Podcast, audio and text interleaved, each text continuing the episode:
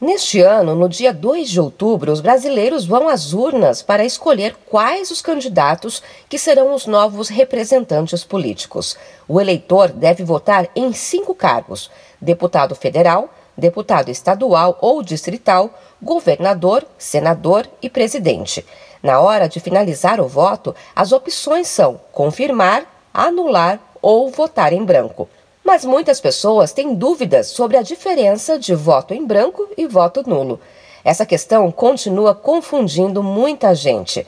Apesar de ser um direito previsto na legislação eleitoral, o voto em branco e o voto nulo, que é aquele quando o eleitor digita uma numeração sem candidato correspondente, não são utilizados para a contagem final da eleição.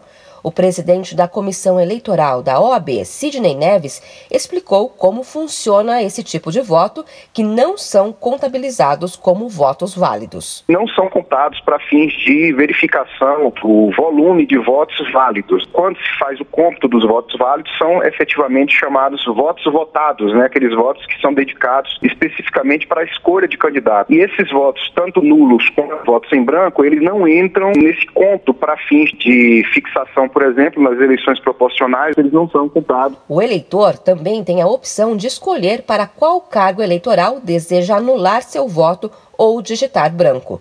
O eleitor pode votar apenas em uma das cinco opções de cargo político neste ano e anular os outros.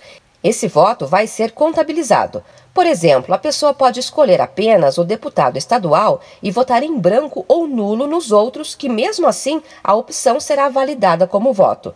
Lembrando mais uma vez que a sequência para os eleitores votarem nas urnas deste ano será deputado federal, deputado estadual ou distrital, senador, governador e presidente.